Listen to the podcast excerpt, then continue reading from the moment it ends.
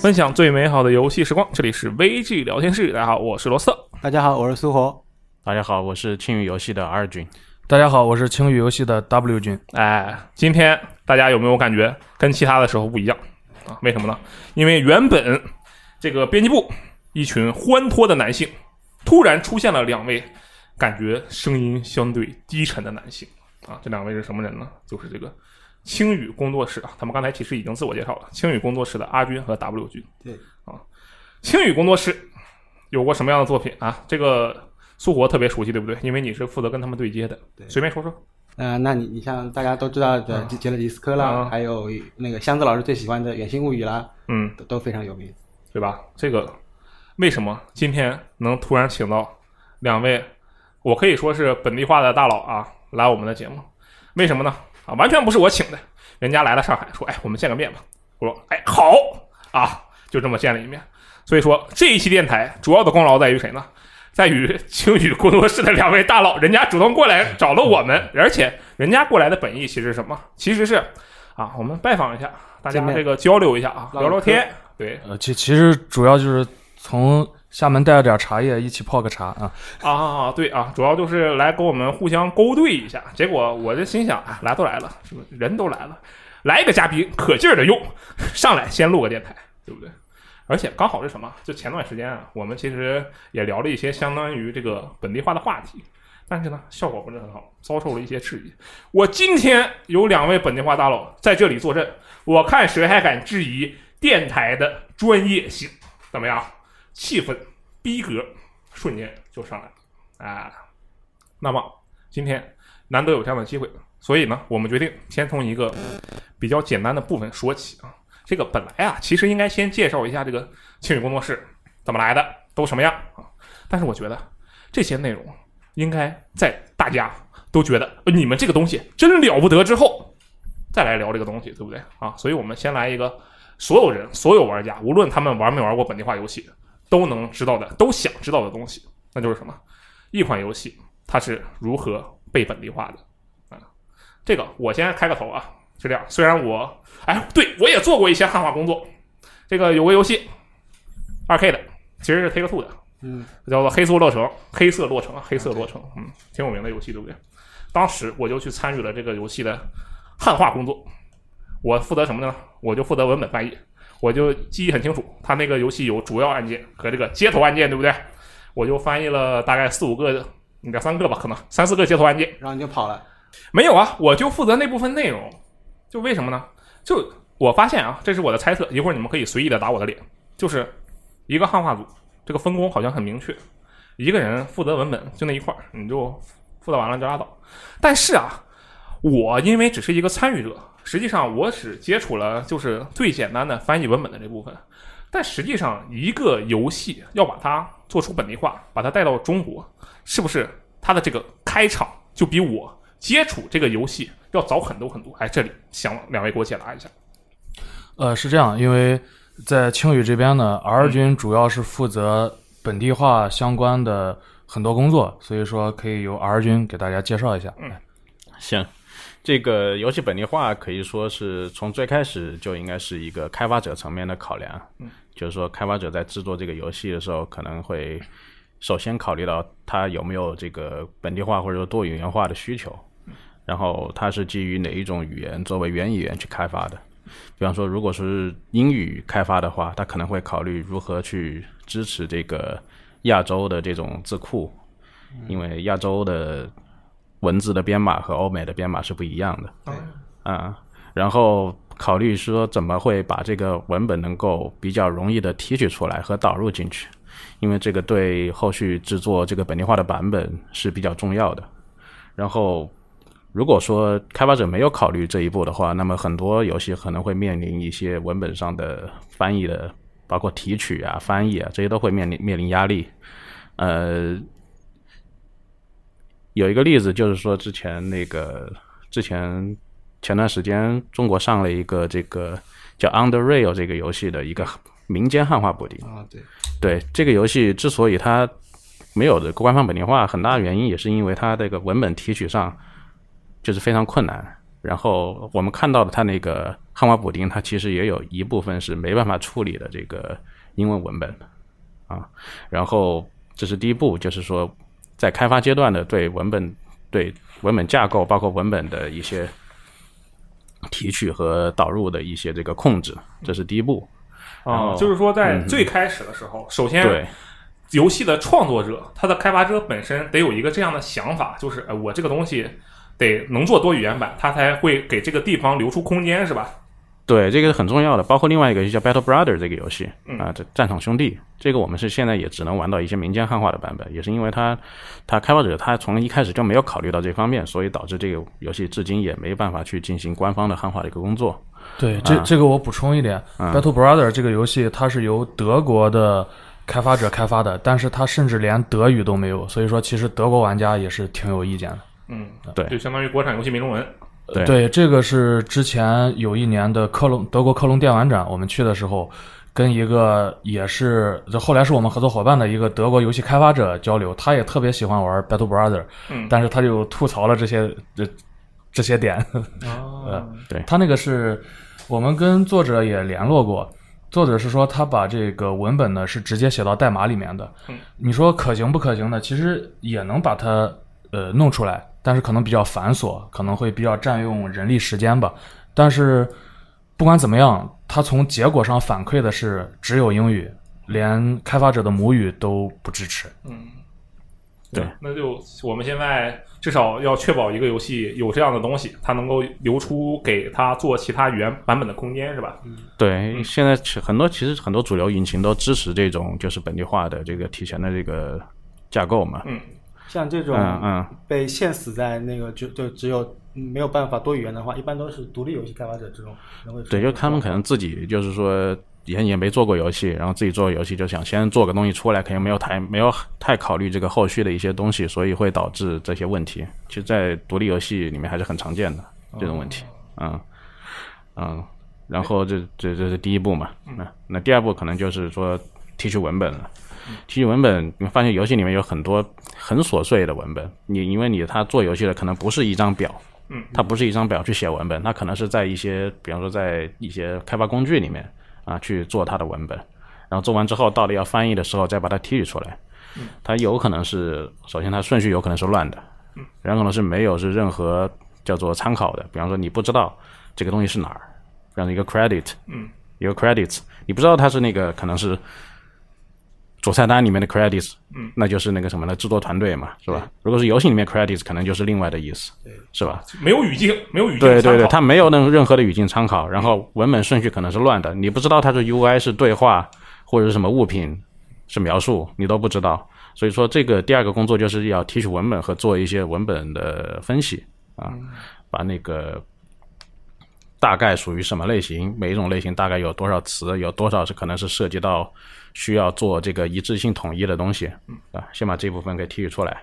然后做一下这个术语这一块儿。我们一般做都是先处理术语，先定好这个整个整个翻译的风格，嗯啊，然后一些名词啊是确定怎么用，然后以后就沿用这种，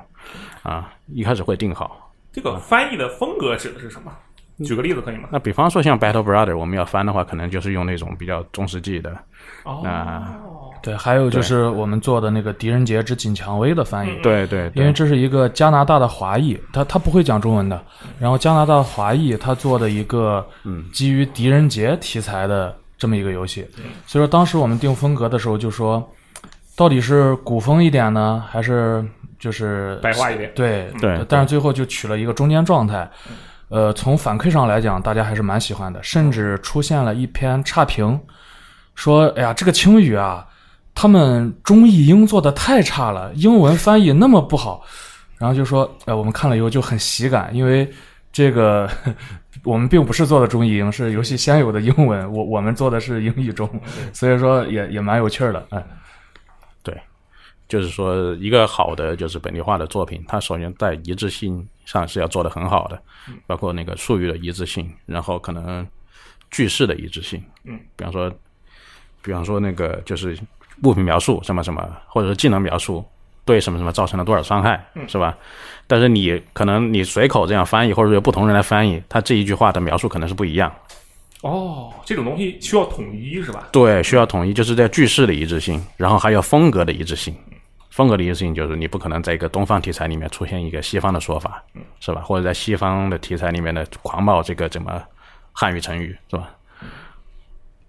就然后这是一致性的，就是统一术语统一，这是都是在这个提前开始翻译之前就开始准备的，是一个准备工作。呃，就那那我还有补充一下，就是像这个一致性、统一性呢，我们还接触过一个很有意思的项目，涉及到了言文字的本地化，这个也可以让 R 君讲。嗯，对对对，那个游戏的名字就叫做那个劳拉丢失的手机。嗯啊，这个这个文字的特殊性就在于它的很多文本都是在游戏的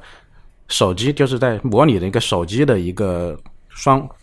我们两个对话的一个场景啊。然后就是外国人他对话的时候会发一些表情，都是那种可能一个冒号一个括号，对对，冒号连字符一个右括号，我就是一个笑脸。对，但是中国人很多看不懂他外国的这种，因为他不只是冒号笑脸，那很多可能十几种乱七八糟的那个表情，对。然后甚至有一个他的表情的含义在中国是相反的意思，是不是呵呵？对，他是他是一个他是它是一个表情，我现在不记得它是什么了，不过回头说明能够找出来啊。然后我们做的一个工作就是说，把它首先跟他确定每一个表情什么意思，对啊，然后用中国的颜文字去代替啊。对，这这种就是需要风格统一，不可能这些议员有人用这个呃英式的，有人用日式的，有人用中式的，这这个就不行了，要要统一一个标准。对对对对，这是一个比较有趣的一个例子啊。然后这是统说来统一嘛，然后第二，然后文本分析嘛，分析完了之后就是分发啊，分发到每个人，就是说大概可以预估一下，就是说这个项目多少字。然后工期大概是什么样的？计计划和要求的工期会不会有什么比较严重的冲突，是吧？然后就分发，分完之后一般是一个项目经理负责这个把控整个进度，然后首先给到翻译啊，给到翻译去做，做完之后拿到文本之后就开始做这个校对的工作嘛。等会儿翻译的部分就这么结束了，这个听起来好像是最难的工作是吧？没有没有，这是翻译只是这个游戏本地化的一个环节，嗯啊。呃，它是可能占的比例可能相当于百分之四五十的样子吧。哦，那还挺大的嘛，感觉。啊，对对对，啊，因为怎么说呢？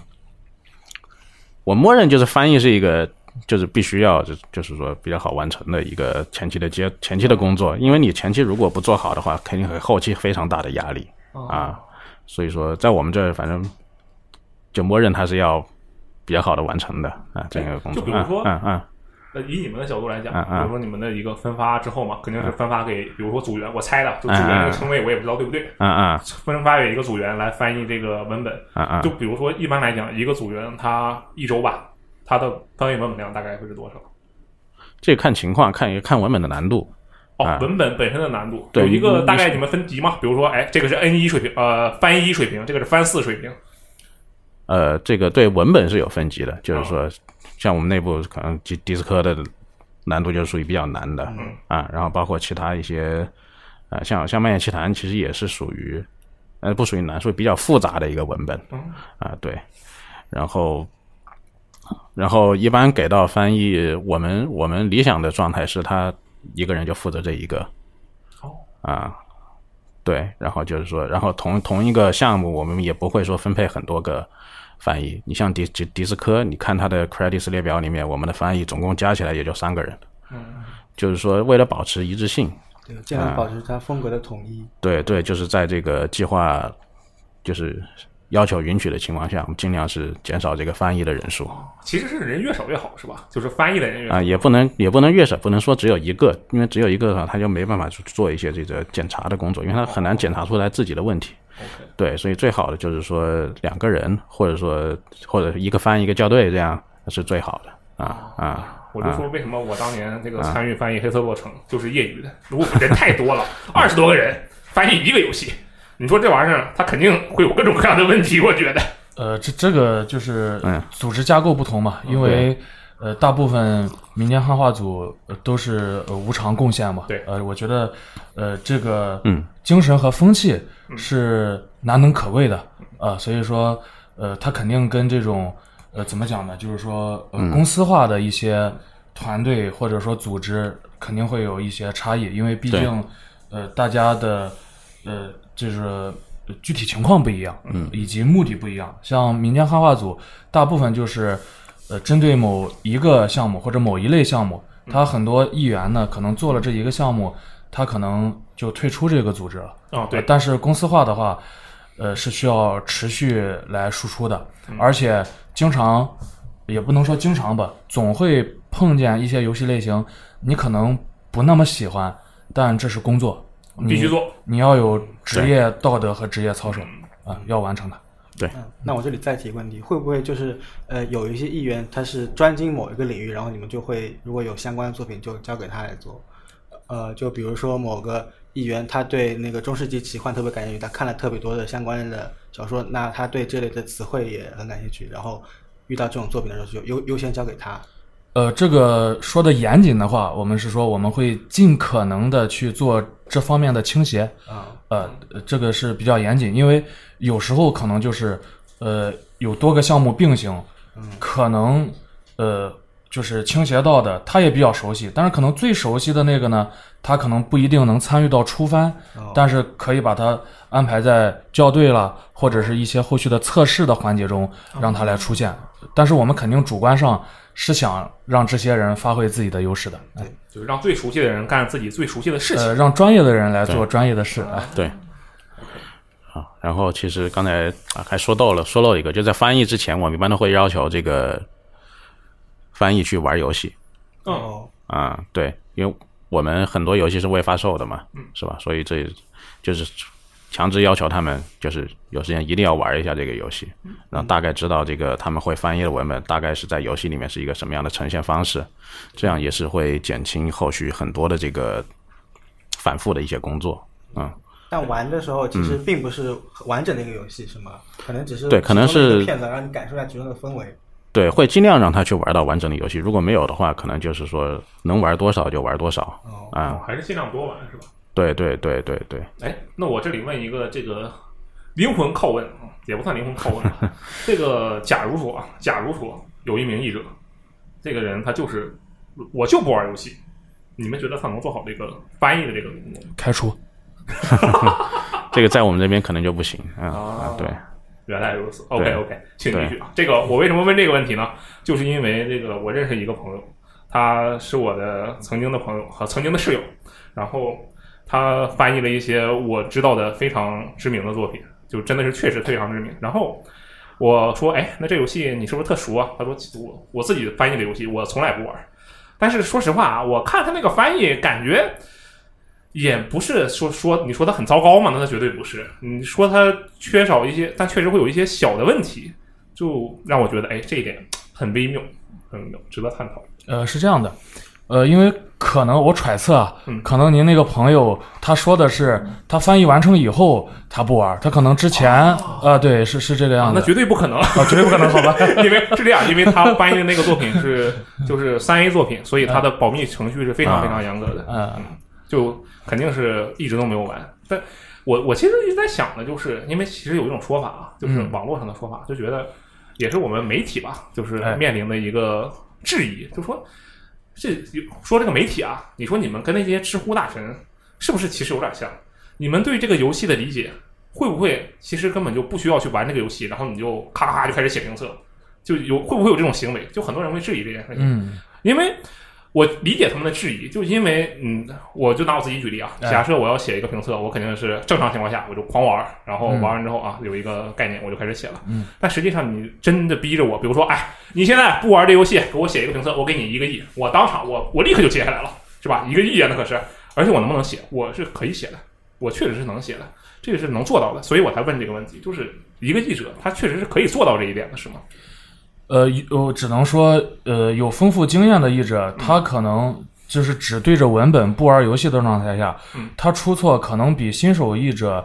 呃，从从统计上来讲要少一些，嗯但是任何人都很难做到完美。而且还有一个就是说，呃，刚才二军说了我们内部的一些要求，嗯但怎么说呢，也也仅仅是我们的理想状态，嗯因为我们实际中接触的一些项目。呃，有过那么几个，都是比如说，呃，后天要发售了，嗯，今天找到我们签的约，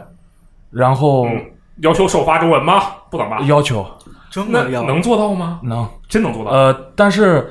但是怎么说呢？这这种我们接触的，目前来讲就是文字量相对小，可能就呃两三万词，哦，呃两三两三万单词，但是这种就会很有压力，很有压力呢。我们遇到这种情况，一般来讲我们会在我们的渠道会说一下，就是说，呃，让大家就是说尽可能的，理解一下就是发现问题了，尽可能给哦哦哦给我们多反馈。然后通过后续补丁是吗？对我，我印象中好像有那个一两款是是这种情况，也不多就是了。嗯呃，对就是一两款、两三我们这款这。个都非常诚实，同时也声明一下，就是刚才人家阿军也说了啊，不是 W 君也说了，说我们这个其实这种情况非常少。我也说一下啊，就我说那个不玩游戏写评测这事根本不存在，我只是举一个例子啊，我怕有人信以为真啊。好吧，好吧，呃那个然后就是怎么讲呢？就是说，在二零一五年，呃，青宇是通过众筹形式组建的嘛。嗯然后当时我们有，就是现在是可查的，我们是有写，就是说，呃，我们不是说我们能提供多么优秀的翻译，这个我们在公司内部从来不提这一点，我们仅仅觉得我们是能提供一个相对质量可靠的版本，是因为我们会在后续积极的收集大家的反馈，并做出这个更新。嗯，呃，是这个，因因为我们都知道一次很难做到完美，呃，但是我们有这个渠道能开放，呃，这个有可能是一个优势吧。啊，就有一种非常谦虚的感觉，就能力不一定是最强的，但是我们一定非常用心，就是这呃。这这个是事事实，呃，也不算谦虚吧，事实如此。我觉得这个呃很谦虚啊，这个是吧？毕竟有那么多作品已经在前面了，并且也受到了玩家的啊。算了，我不吹了，你这吹这个干嘛？我们继续说，好吧？嗯好，那就刚才说到哪儿？说到翻译文本，啊比如说翻译完成了，对对对，翻译完成之后，那就是一个校对的工作嘛，嗯，是吧？那其实就是翻译好的文本交给校对，这个校对这个时候是已经已经玩过游戏了，然后会针对这个，他会做整个一个文风上的一个把控。这个在我们的这个本地化里面，本地化项目里面校对的，他的话语权是最重的。哦，啊、就是他就是说。基本上所有的一些描述，如果说大家出现分歧的话，啊，都是以校对的意见为准，包括我和 W 自己的意见也会，就是说哦，需要以校对的，所以，校对往往可能是英语最好的那个人，是吗？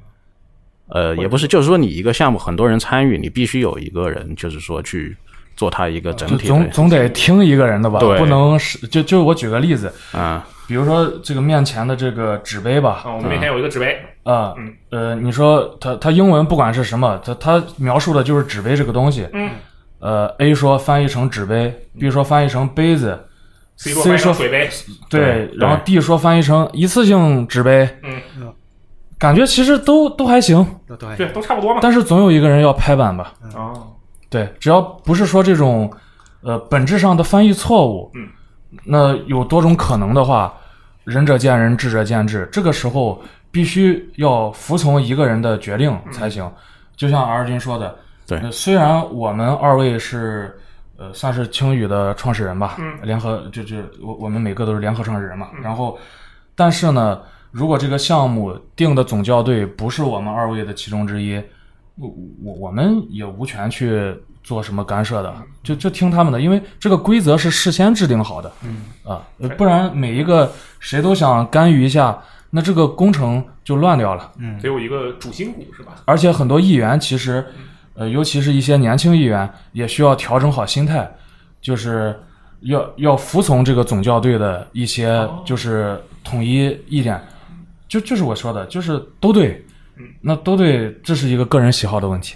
年轻气盛。没，那他这个总校对的话，他会不会是对这个游戏最了解的人？就是他总得有一个突出的特点，才能成为这个项目的校队总校队，对不对呃，就是我们两个的理解可能会有细微的偏差。OK 我先说一下，我觉得总校队首先他做事要认真，嗯，而且有持续性。你比如说吉勒迪斯科的总校队，嗯，他现在还在做一些就是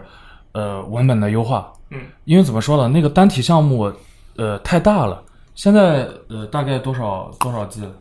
现在可能一百四五十万字吧。对，一百四五十万英文单词，嗯，翻译成中文那就更多了。对，而且在这个过程中呢，吉勒迪斯科这边的作者，他会时不时的调整英文。对，就是哦，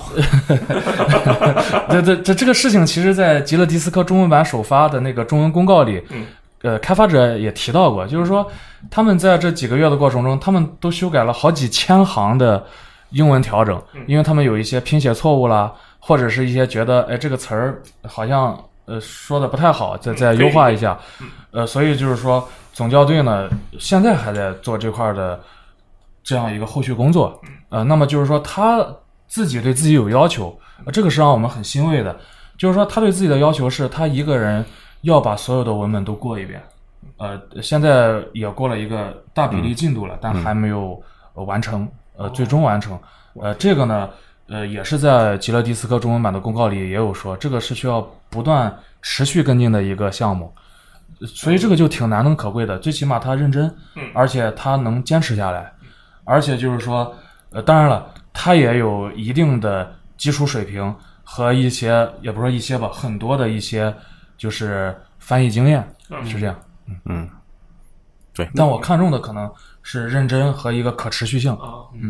而君可能看重看重也也有这别的吗？对我觉得他肯定也看重这些，只不过还有一些对对对对，可能就是在责任感嘛，责任感，对他对这个项目的责任感，就是说，反正就是说他把控所有的，然后说，然后如果说有些东西出了纰漏，肯定也是说，是吧？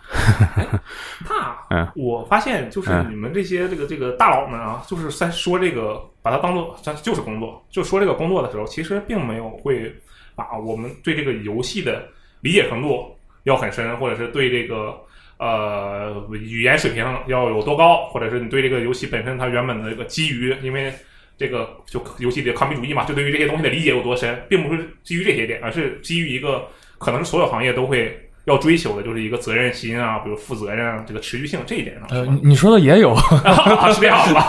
就是你拿极乐迪斯科为例，总教对对游戏的理解特别深刻，啊，而且他之之前在我们和极乐迪斯科的一个 Slack 交流组里面，会经常说一些观点，能得到这个呃，就是英文作者的一些共鸣和和和认同，呃。这这这个是有的，是有的，是有的。只不过相比之下，可能还是就是通俗的来讲，还是另一些那个责任心那些作为怎么说工作人员的品质更加的重要，呃，因因为有些项目，比如极乐迪斯科，或者说博德之门三，嗯像这种就是说，呃，他们是一个呃多人协作的工作，是呃，其实就是说刚才说的那几项品质，怎么讲呢？可能是更为重要的，OK，呃因为他不是说一个人加班加点，短时间内都能搞定，那样的话，呃其实他个人的理解很独到，或者说有什么一些导师可以，就是说更突更突出，嗯，呃，但是你涉及到一个多人合作的工程，而且在当时极乐迪斯科的工期是比较赶的，而且当时由于一些因素，其实极乐迪斯科是比原计划中文版提前了一个半月上线的，对，呃，所所以尤其在这种情况下，就是责任感、认真的一个态度以及可持续性的一个稳定性，嗯，它是更为重要的。OK，嗯。嗯。嗯，哎，好，好，然后校对完了之后，就差不多就是导入测试的部分了嘛。哦，啊哎，那我有一个问题，嗯嗯这个校对和润色，它俩是一回事儿吗？因为我记得就是以前那我我还小的时候，嗯嗯嗯，就是说校对除了校对还有一个润色吧，我记得是嗯吧？嗯，那现在还有润色吗？就你至少青语的角度来讲有润色吗？这个其实从我们这边来说，呃，可能就是说导入之后，就是导导入游戏之后，经过一些测试，可能会做一些润色的工作。哦它其实就是说，我们英文它是不一样的词嘛，一个叫 proofreading，就是校对嘛。润色我们那个叫 editing，是叫编辑啊、啊，编辑。实际上它是做文，它是对文本的一个相当于一个就是说精加工或者说甚至再创作的一个过程。啊，它是你必须要导入文本之后，针对游戏它它具游戏里面具体场景，然后对文本做一些优化和微调。它其实这个时候它已经是属于属于已经已经去掉了这个翻译上的错误。哦在你翻译正确的基础上，你再做一些这个文本上的优化，把它做到更的更本地化一些啊。那是我理解错了，我以为呃是就是流程是翻译，然后校对，嗯然后就赶紧润色，实际上是翻译，然后校对，然后让它时装，然后再润色。其其其实怎么说呢嗯，也不一定是你理解错了嗯，可能是每个团队和哦不一样和公司的这个侧重点不一样，或者流程不一样呃这个是很常见的嗯。还有就是，呃，比如讲说，呃，一个游戏它其实包含很多这个呃构成嗯，你比如说游戏内的文本，还有的游戏有这种艺术图册，这里面也有一些文本。对，还有这种宣传片嗯，Steam 商店页面，呃，那那还是举大家最熟悉的极乐迪斯科为例，你像商店页面，呃，还有包括这个就是公告，就是呃那个呃来自什么前苏联的一封信的那个那个公告，像像那个就是它先经历一个初翻，而且这种是属于呃受众面更广，而且是具有一定这种情感在里面的，这种肯定就是刚才提到的这种润色是必不可少的一个环节，而且是要呃跟这个呃反正我们做的是跟这个撰写者进行沟通。你像比如说迪斯科的那封信，我们有一些自己有理解，但是从字面上肯定是没啥问题的，但是就要多沟通沟通，说哎你写的这句话。是想突出哪些情感？我们觉得是 A、B、C，嗯，你你看，然后他勾 A 或者 B 或者 A、B、C 都勾，或者勾勾一项，那我们就是呃再把它这样做一下，那是这样的。原来如此。呃，其实可以说呃大部分项目吧，我们在早年啊，在早年对初翻的要求是字字落实，就不要求你做过多的演绎，因为有专人可能做这个工序。呃，但是这只是说在我们早年，在后来呢，就是可能我们倾向于，呃，这个人员就是把这一块儿的工作呃都做好。呃，那那其实就代表的可能有些人他出翻校对，他可能自己做，或或者两个人交叉换着对换着校对什么的。大家都是多面手，对，但是但是在早年就是字字落实，不要过多演绎，因为你首先要别出错啊，因为有时候他演绎的过程中，他容易就是放飞。偏离那个，而且尤其是在他没有反复通关的情况下，嗯。他可能会理解错，他可能会演绎错了，但是他自己并不知道，啊、是这样，也也是在这几年过程中，嗯，不断的去总结吧，而且还有是不断的接收玩家反馈，这样做的一个呃调整和优化，哎，对。进化版本。嗯。然后就测试嘛，嗯。啊，测试就是说玩游戏嘛，啊，啊，哎，这个听着挺爽啊 是。吧？玩游戏 没有，其实也也也其实很枯很枯燥的，因为因为测试就相当于是拿拿拿你的自己的测试时间去看这个游戏里面有没有问题，或者说验证游戏里面的问题。有的时候一个游戏可能需要测个五六轮啊，包括就是说一些 bug 你可能之前解决了，后来出了新的 bug，把新的 bug 改了之后后。老 bug 又出来了，对对对，所以说测试其实是个繁琐枯燥的工作，然后我们也是有就是专门的测试人员来负责测试我们自己的游戏，然后包括我们自己的翻译啊、校对啊，也要求他们在测试期间也要玩这些游戏，就是说保证啊最大程度的保证上线的版本是没有什么我们没有预料到的一些问题出来。啊。我再问个更细细一点的话，就是哎。测试的话，可能更具体的话会测，会主要是测哪些内容的？除了啊。测 bug 之外，首先你要尽量的去去便利这个游戏里面的文本，就是说我们翻译了多少内容，我们就要在游戏里面看到看到多少内容，有的甚至说是很很难出现的这些文本，我们要想办法去把它测到。哦，啊。对，就比方说一个卡牌卡牌游戏啊，它可能有很多卡牌是很难获取的，嗯，对，是吧？你这也通过一些跟开发者的沟通，调取一些什么类似于 debug 工具这种，给个给个 bug，不是对。给个给个工具，让你给们给个作弊码，给个作弊码，嗯嗯，对，就是说，然后类似于一些一些流程性的文本呢，像我们之前做的这《铁森林风云》是吧？嗯，《铁森林风云》它这个首先这个游戏的流程就很长，可能玩下来可能六七十个小时，然后对。会里面会有很多这种随机事件或者说支线任务啊，你不是一遍就能触发的，还有二选一的支线任务，比如说它有四个势力，你帮 A 了，你就帮不了 B，啊，这这种你一遍肯定是纯玩儿靠玩儿，那就真真的是要占用大量的时间，重复的时间。对这个时候就需要开发者配合，然后测试人员自己去，就是说反复的去跑这么一些东西，然后尽量的保证我们能够便利这个文本，然后是，然后各个模块儿，各个模块也要付，也有有专门的测试，比方说你 UI 有专门有人看，UI 有没有什么显示错误呀，是吧？有没有什么地方没有翻译啊，或者说显示的就是说一个错误的文字 ID 啊这种，啊，就是会按模块，然后便利游戏的文本。这样。哎你你们会不会碰到什么？比如说，嗯你们测着测着，然后发现一个不属于文本上的，就不属于本地化工程中的错误的 bug，那种时候要怎么办？有就反有。反馈给发开发者吗？还是哎那那那肯定得反馈给开发者。这这这个我们叫做顺手反馈。对对对。啊，因因为刚才 R 君讲的，呃，更多的是本地化测试，对。对，呃，真的是几乎每一个项目，我们都能碰到游戏的 bug，但但是这里面就很微妙嗯，有一些游戏本身的 bug 是由于你本地化产生的，嗯就是比如说它用我们叫 CJK 字库，就是嗯呃 Chinese、Japanese、Korean，就是中日韩叫东方语言，这个亚洲字库对嗯这种字库呢，有时候会引发一些就是新的问题，但是这种问题它在英文版或者是西方语言的这种版本里它不会出现，啊，它它仅仅在你东方语言版本里它会出现。拉丁语系没有问题。呃，是的，是的，呃，这种我我们也是会能碰见的，所以就呃，我们肯定是要做顺手反馈，因为这样才能最大程度呃优化玩家体验。但但是很多其实说实话，呃，一个游戏它很难去测出来所有 bug，甚至说你测出来 bug 了，它还有其他问题。这这个我就讲个对挺有意思的事情。嗯，我们早年呢做过一款游戏的本地化，叫《维京人中之狼》。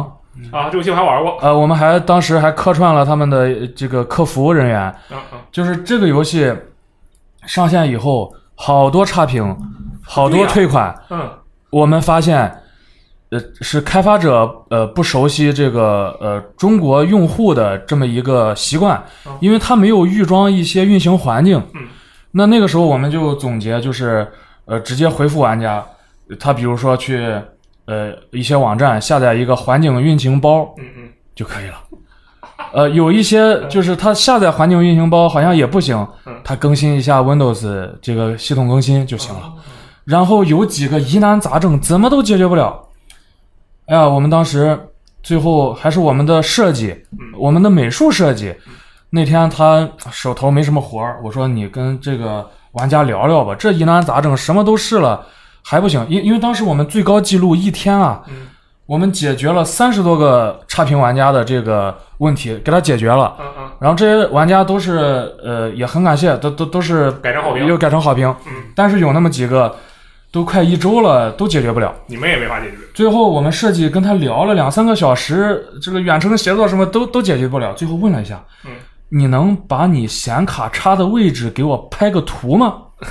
打开机箱是吧？他他最后一直强调，我我印象中他是二零七零的，呃呃呃，当时幺零七零，当时幺零七零，1070他幺零七零的显卡嗯。他说我这配置这么高，那带不动你们这个怎么回事？就一看他插错了，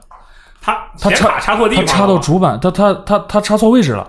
牛，这显卡有别的所以所以所以所以就是他他插错了，就是说他一直以来那几个月都是用这个集成显卡啊在在玩在那里跑，在玩游戏嗯，然后他就说，他就说哥啥也别说了，我现在拿个刀去找这个 电脑城的那个老板，然后然后就他他就把这个也也是差评改好评嘛，嗯然然然后就把这个写到这个。呃，Steam 评测里就就反正反正很很多人就觉得挺有趣的。然后后来我们得到个思路，就是把剩下的那几个疑难杂症都让他们拍了个照，发现都查错了。啊，这人还不少是吗？也不是，也不能说不少，就是你看当时就是，反正最后遗留下来的就是四五个人吧，嗯，然后全都是查错的。呃，对他们全都是这个问题，呃然后他们平时呢就是显卡还真不错，都都是挺棒的显卡，但是他们平时玩的游戏就就是就就不提名字了啊，就就是知名游戏用不啊，上是吧？对，就用不上，就是可能那些游戏做的优化也比较好，其实很合理，因为是这样啊，它有一个看起来很牛逼的显卡，就无论你嗯当时是幺零七零、幺零八零，对，那你相应的主板肯定也不会差。那你主板不差，主板上带的那个核显，也不会差，对，哎，性能也还可以，能带一些游戏，可能是这样 啊。所所以所以这个你说你说这种 bug 你你是测不出来的，这种东西你测不出来，但但是它会发生啊、它确实会发生，嗯，是这样。OK，这个测试过程中，基本上看来你们要操心的事儿还蛮多。哎，那基本上来讲，嗯如果是那个文本上的 bug 和这个就是你们碰到的那种游戏本身的 bug，这两个大概比例有多少？一般还是文本的 bug 比较多吧，应该呃，也不一定，啊，不一定啊。有的时候游戏本身的 bug 也会也会更多一些。那你们会不会质疑这个合作方？呃，呃，不会，也我我也不会不我们只要是签了约以后，我们就是履约，就是呃不会把时间浪费在就是说互相指责，啊，呃，这这这种是并不能提高工作效率。我这个人就很烂俗，开个玩笑嗯。嗯，然后测试完之后，其实就直接上线的准备工作了。嗯啊，其实跟本地化这边其实关系就不太大了啊啊，但是本地化这边主要就是说上线之后会收到一些玩家的反馈，嗯，这个时候我们得配合修改，包括说我们一些没有预料到的一些新的 bug 的出现，也会就是说做一些反馈啊，然后配合修改，然后可能就是说像 EA 的游戏，可能中文就是呃 Early Access 的游戏啊，啊啊啊，就是是游戏上线之后，可能会还会涉及到很长时段呃，的一个持续更新，对，这些都是要就是说按部就班的，就是跟它的上线周期来来计划来来完成的。嗯，像《远星物语》这个，我们其实就 EA 了很长时间了，啊，从二零一七年到应该是到二零一九年正式发售啊，对，过了很长时间，包括最近也出了一个 DLC 啊，呃，说到《远星物语》，就在两三天前，就就是来来上海的第一天，呃，收到呃就是玩家的反馈，就是这个就是说为为什么要感谢玩家呢？你像《远星物语》新出 DLC，呃，然后贴吧的吧主啊，他是《远星物语》贴吧的吧主，他真的非常上心，就是会发现一些就是有一些细节，甚至他能发现一些就是中文上面的一些纰漏，但其实我们最后去复查是英文呃文本本身逻辑有纰漏，就是他这真的是就是说人多力量大嘛，嗯。大家反馈的问题有时候真的是我们不容易去一次把它测出来的。对，呃，你比如他就给我们了一个压缩包，然后就是前两天我刚转给 R 君，我我们就是让我们翻译，就是再去查询，然后再反馈给这个开发者，包括就是如果有我们翻译上的错误，我们赶快修正；如果有这个英文上的错误，我们也告知开发者。所以这种互动其实我感觉挺难能可贵的。呃，我们是特别欢迎大家来给我们反馈问题，来提这个提这个意见。呃，不管他们是呃言语激烈的，还是说很很柔和的，我们都会去给他做出一个呃，就是向向上反馈，然后再做处理。嗯，对，那像是这样的，相当于刚才我们把一个作品的整个的一个本地化的过程算是说完了吗？算是说完了吗？啊，差不多。啊，就是从一个、呃啊开始工作了，然后到这个它整个上线的一个过程是吧？哎，那我有个问题啊，就是我们再往前推，就假假设是时间回退啊，回退个两三年、三四年吧，哎，然后说个年份吧。啊，就打假设是这个二零一六年，哎，二零一二零一六六年，二零一六年的话，当时你们应该就还青宇这个工作室还没有成立多久，对不对？然后嗯这个时候，像是你们要去如何接触一些这个呃作品还没被本地化的作品，就是你们要去怎么去联系这些作品啊，或者是他们是他们找你的吗？还是你们找他们的吗？还是怎么样？那先说第一波吧。嗯，第一波肯定就是自己玩到哪个游戏比较喜欢，然后就是到他们官网发邮件联系，嗯嗯这是第一波。嗯，然后我们可能现在回想起来，我们比较幸运，就是在第一波的时候碰见了一个就是开发者，就是《铁森林风云》的开发者，他当时就是给了我们很多帮助，呃，分享了很多他的就是嗯人脉人脉资源和渠道资源，嗯，然后介绍了批量的项目。那他肯定也是觉得你们特别靠谱，所以才这么干，对不对？呃，可能是吧，你们好谦虚，是好是是因为这样嗯，就是呃这个可也可以说一下啊，这个就是在早期我们人少，当时可能就四个人，对吧？嗯，我们就四个人，但是他那个文字量很大，在当年二零一五年我们跟他沟通的时候，他那个游戏是三十五万单词，嗯，然后呢就委托给我们，然后呃他就问我们的一个费用如何，我们报了一个费用，他说我没有那么多钱，啊，我这个游戏已经抢先体验，当时好像是体验两年了吧。然后他就是现在反正就是没那么多钱嘛。然后他说他只能给出一个数值，能有没有比例？比如说这个数值跟你们的数值给的数值相比，大概差了一倍，差了三分之一。我我瞎猜了，可以说吗？呃，可以说啊，嗯就是说当时就是三十五万单词。嗯，呃，我我我们嗯这个金额能不能说？嗯，没事，可以可以吧现在可以对因因嗯对，这个过去这么久了，而且当时也没签保密协议，嗯就是可能就呃给了一万人民币左右。他给了还是你们要求了？他说我就剩呃一千五百美元还是两千美元了，啊，我就剩这么多了，嗯，OK，你们能不能就是把这三十五万英文单词 这个都做完？嗯确实是一个很艰难的决策，啊因为当时我已经辞职了，嗯，我已经辞职出来创业了。确实需要收入 呃，而而且当时我们其中另一个小伙伴也正在准备辞职啊对，但当时四个人嘛，嗯然后我就把他们就是叫叫一块儿，就说商量一下。反正我说我能干，但是我产能有限啊，而且他是这种是。这是要求工期的，可不是说你你搞个一年两年，不是这样的，是要求工期的啊。然后我说我可以做，但是我一个人做，那那咱不用干其他事儿了，不用拓展了，也也不用做什么呃其其他相关的了。然后还好，大家都说都可以做，嗯，所以就是我们还用这笔钱还外聘了两个还是三个议员，就就等于说，其实其实我们是是没拿这个的，我们用这个钱就是外聘了两三个议员。你也知道，你你你这个呃呃一万人民币左右，你你能外聘的这个也就是那那肯定外聘不到三三十多万英文单词的翻译，对吧？对，所以是这样，所以我们说没问题。这里面还有个小细节，呃，特别有趣。然后他给我们转账的时候，嗯，就说：“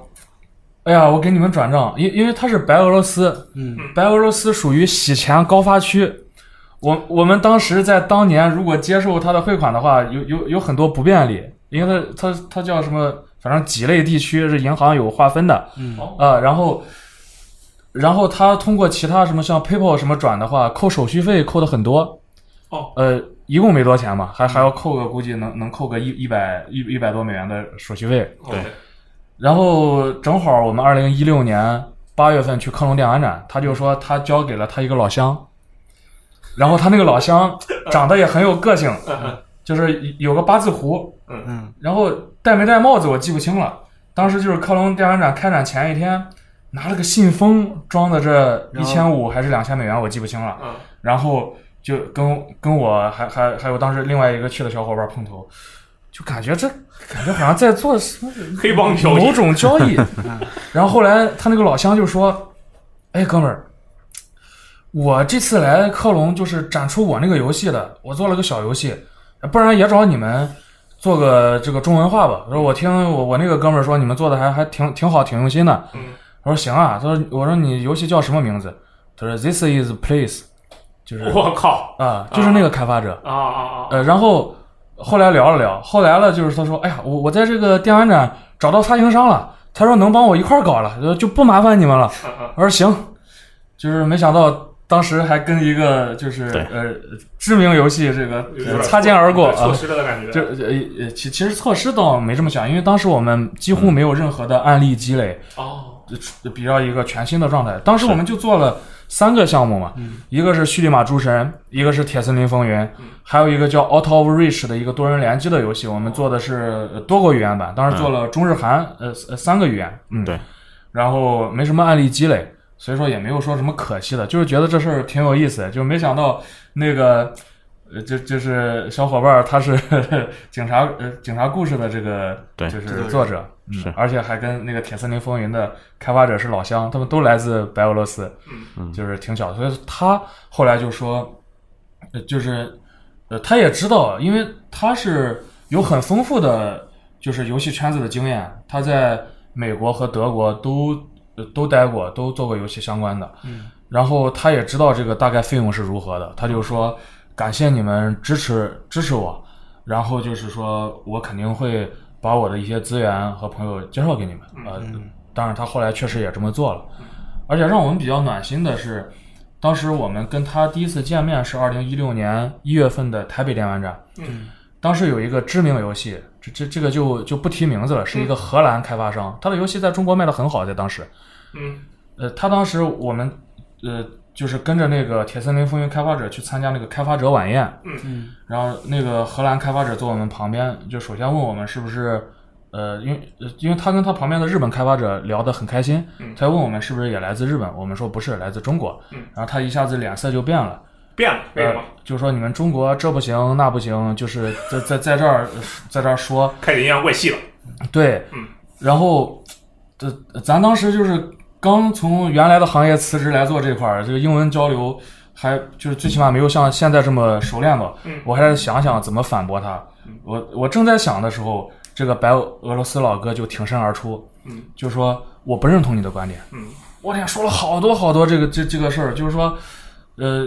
就就就是在探探讨这块儿。他说你你去过中国吗？他说没去过。他他说我这个我我有一个就是他他小姨子，他说他小姨子就在上海工作，嗯工作多年。他说中国不是你想的那个样子的。啊，对，而且那个台北电玩展啊，你们现在就身处中国。呃，对，然后 你刚才就是相当于是一个起步的阶段，是吧？那么这位白俄罗斯老兄，然后就算是你们的怎么说有缘人，帮你们确实可能扩展了很多业务，是吗？对早期的项目真的帮了很多。啊，啊，而且他本身也是在俄罗斯这个地区，俄罗斯语地区，我们我们叫独联独联体国家地区，嗯呃，他也有一定影响力，他在开发者这个圈子里面，哦嗯，对，这个俄罗斯地俄罗斯地区的一个大哥，相当于开发者大哥，有这个一定的人脉与资源，是吧呃，对，可以这么理解吧？？OK。然后在后面，那你们后面，你们你觉得这个算是第一阶段吗？算是吗？我感觉还是要更长一点？我我我感觉算，到这里就算第一阶段？呃，你这里指的是，呃，就是那个他给你介绍了一些这个人。哦，对对对对就是说是依托他，我们这个有有了第一批客户，嗯，然后第一批客户呢，就是他们感觉我们提供的这个服务很可靠，而且这个就衍生到发行了，嗯嗯，呃，就是呃，这个怎么说呢？这个就是说发行工作，因为我们早期只做本地化嘛，在对二零一五年的时候，二零一六年在台北电玩展见面以后，呃，这个白鹅老哥就说呢，就是说他希望我们也帮他找媒体发发稿，嗯，然后我们就也做了，然后他希望再再帮着做一些其他的，反正就是越做越多，然后他就发现你们这些既然都能做的话，那你们为什么做不做 publisher 呢？嗯。当时二零一六年一月份在台北的时候，我就说啥是 publisher，这这是个啥东西，就不了解嘛。然后他就他他当时感觉我们给他提供的服务，他觉得就是一个 publisher 能提供的服务。哦，就是一个发发行商的中。国地区发行总代理。那当当时他是这么觉得的，然后那我们也接受他的建议，然后也依托一些他介绍的一些渠道资源，最后在二零一六年应该是九月份吧，我们第一款联合发行的冠名项目在 Steam 就上线了。嗯啊，啊，呃，那款游戏叫《Dungeon Rushers》啊，那款游戏，所以说从那个开始，所以我们才有叫 Whisper Games 嘛。因为一开始你看魔点那块儿，我们是叫 Whisper Trans Studio，就是翻译工作室。嗯。但后来做了发行以后，我们就是 Whisper Games。其实从从属关系上来讲，就是说，呃，青宇工作室是青宇游戏下属的本地化品牌。哦 因因为因为微博，我们想注册青宇游戏的时候，发现有人注册了，我们注册不了，所以说一直沿用的是青宇工作室这个微博名称。啊、因为注册不了青宇游戏。不过在 Steam 上看那个发行那一栏的话，你们的名字还是那个 Whisper Games 对吧？嗯，对对对对对，来，那我们刚才说完了第一阶段，就是你们主动去找厂商的阶段，对吧？青宇主动去找厂商的阶段。后面呢？现在第二阶段开始了吧？呃，对，刚才是讲的，因为刚成立嘛，当时刚成立就是主动发件，收获了第一批的一些客户吧，或者合作伙伴。然后这里面呢，有一个客户就是比较关照我们，然后介绍了他的很多朋友或者说资源给我们。那么第二阶段呢，就是属于这些主要是依托这个呃，就是白俄罗斯老哥介绍过来的一些资源，我们进行了就是第二轮的一些产出。这样的话，就是他们呢，呃，大部分或者说所有对我们的提供的服务支持还都挺满意的，嗯所以说他们会向他们周围的一些朋友了、渠道了去扩散，去讲这个情况。啊，传播式营销，呃，对，可以可以这么理对解吧？哎，嗯所以，呃，所以其实后面整体来讲，就是说主动找我们的，呃，相对比较多。就是如果非要有个占比的话，嗯可能就是，呃，七三吧。我印象中，就比如说，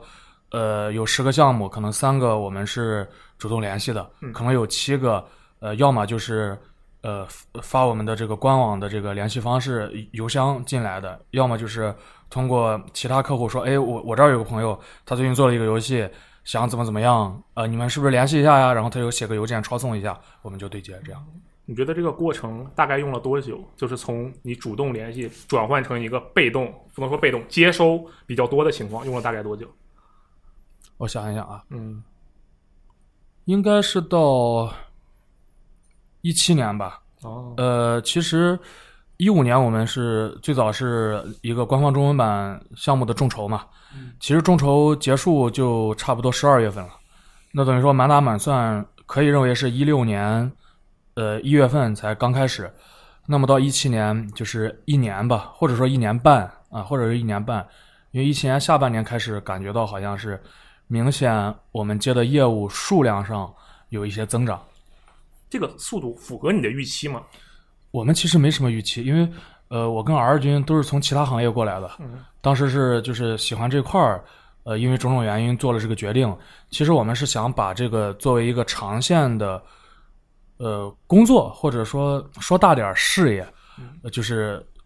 这个角度来想的。我们想的就是说，我们要持续的做下去，呃，并不是说做几年再换一个什么。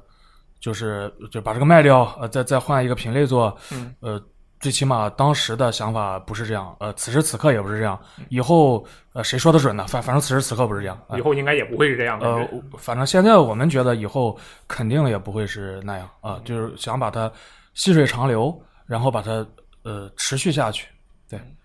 你们现在后面还有什么啊厉害的目标之类的？我们要自己开发游戏，我瞎编的啊。有呃，其其实我觉得每一个喜欢游戏的或者喜欢玩游戏的，可能大部分人的心里面都会有一个小种子，就是想有一天自己能研发游戏。嗯，这这是我们的一个感觉。那其实对于我们来讲呢，在二零一五年成立的时候，我们是有写大概在成立呃这个七年八年以后，我们要做一个自研的尝试。但是呢，经过这些做本地化、做发行支持。我们目前总计服务的项目超过了一百款，就在 Steam 上的就超过了一百款，然后我们感触很深，所以就发现，当你没有足够资金或者没有足够人才的情况下，就研发人才的情况下，呃，还是对我们这个团队来讲，还是放缓这个过程，或者说先从一些基础的跟研发相关联的。事情先慢慢做尝试，积累经验，不然的话，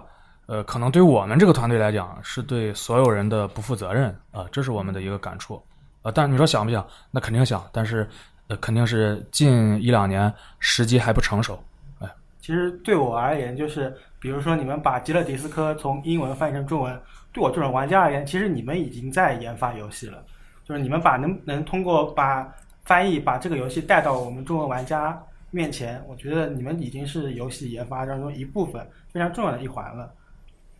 哦，那那非非常感谢你。怎么突然开始商业互吹了？因因为怎么说呢？其实，呃，大家不是呃呃，就是前一段时间就是像玩魂系列的游戏嘛，不是有一个名词叫传火嘛？嗯，那可能就是说做这种工作，可能更像是传火，对吧？但可能。呃，做游戏是一个制造火种的过程，那我们可能目前做的更多是，就是打个不恰当的比喻，可能是有点类似于传火的这种感觉。但是做游戏它是制造一个火种，这个火种是大是小，它绽放出什么光芒，呃，可能是这个层面的，这是个人看法，哎，个人看法。好家伙，就感觉主题瞬间就升华了哦，是吗？啊！我感觉我整个人逼格都不一样了，就我只是在这听，我这逼格都不一样了啊！哎，我们这个其实这一期会很长，那我们做一个啊阶段性的结束，但是这个阶段性的结束也有阶段性的结尾。来，你们有没有最近上线的东西要打打广告啊？呃，有啊有啊，就 就是 就就是我们呃参与联合发行的两款项目，嗯在六月十六日呃正式上线了，嗯，他们结束了大概一到两年的抢先体验的这个阶段，嗯，呃一一款游戏是叫《漫野奇谭》嗯中文名，另一款是叫《咒术师学院》，嗯，呃，《漫野奇谭》是一款就是呃有点你玩的时候有点像跑团的这么一一个游戏，而且关键是它在抢先体验的过程中，它甚至加入了多人联机。嗯，然后目前这个游戏一个小队最多五个人，其实就是说五个朋友一块儿联机都可以。但是因为它肯定不同于这种传统意义上的联机。呃就像刚才说的，它更侧重于跑团，所以说如果对跑团有兴趣的玩家，不妨一试。而且还有呢，它是一个 roguelite 的游戏，它不像 ro roguelike 那么多的这种呃随机的东西，但是它能衍生出很多故事。它游戏里面的不同的小故事和不同的任务，都是由很多不同的作者去撰写的，所以说能带来一个比较强的呃，你会感觉到很丰富，能书写一个自己的传奇。呃，这个商店页面呃写的比较清楚了，我就不再赘述了。那么，《咒术师学院》这款游戏呢，呃，是一个我觉得呃比较有趣的游戏，因为它是属于我，因因为我本身我感觉我是属于一个这种回合策略制这一类型的一个比较硬核的用户。那么在我个人玩这两款游戏的时候，我肯定是更喜欢玩《漫野奇谭》，但是《咒术师学院》它是一个偏向于模拟经营类的，关键它的题材特别好，是一个魔法大学教授魔法。霍格沃兹那种。呃，对我我看很多玩家是把它玩成了霍格莫兹这个模拟器，嗯这种感觉。关键就是难能可贵的，让我也比较感动的是，他们的开发商是法国的团队，而且他们的主要团队好像是家族式的，因为我看他们的姓氏都一样。哦，他们一共可能五个人，三个人姓氏都一样，然后另外两个人是可能就是做音效还是做做什么？没有没有没有没有，我开玩笑的。我我我能确定的就是说，有有有一个哥哥，然后还有他妹妹另一个我猜测是这二位的弟弟啊，就这他们在做研发，他们就是特别虚心的听取来自玩家社区的反馈。嗯，呃，我们不是搭建了一个中文的官方交流群嘛？嗯，就是我们收集的群内的反馈，很多他们都呃体现到游戏的后续更新里了，包括之前这个模拟经营。它没有这种，比如说战斗，战斗部分是没有的，无法操控的。但是玩家在之前玩了以后，就非常渴望有一个战斗探索的部分。嗯，所以一点零版本，他们就加入了一个呃地牢探索的呃这这么一个模式，能用卡牌化让你培养的学员把它卡牌化，然后再做一些比如说战斗啦、呃探索宝物啦、装备啦呃这么一个环节。而且他们也说了，一点零版本对于咒术师学院来讲，并不是一个终结，嗯他们还会持续更新，甚至他们已经说在秋天的时候会推出一个免费的 DLC，会包含一些内容。所以我感觉这个给我印象比较深，是因为，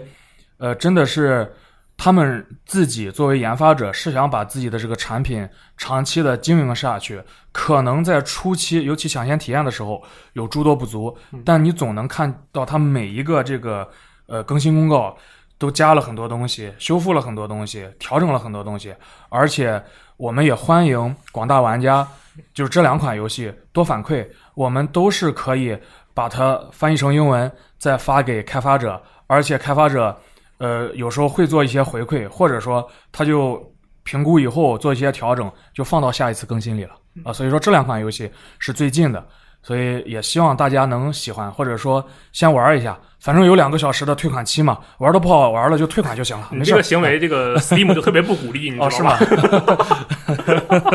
啊，不过这两个游戏我都简单玩了一下，因为嗯最近一三嘛，这也没有太大的时间去玩游戏。然后那个《咒术师学院》啊，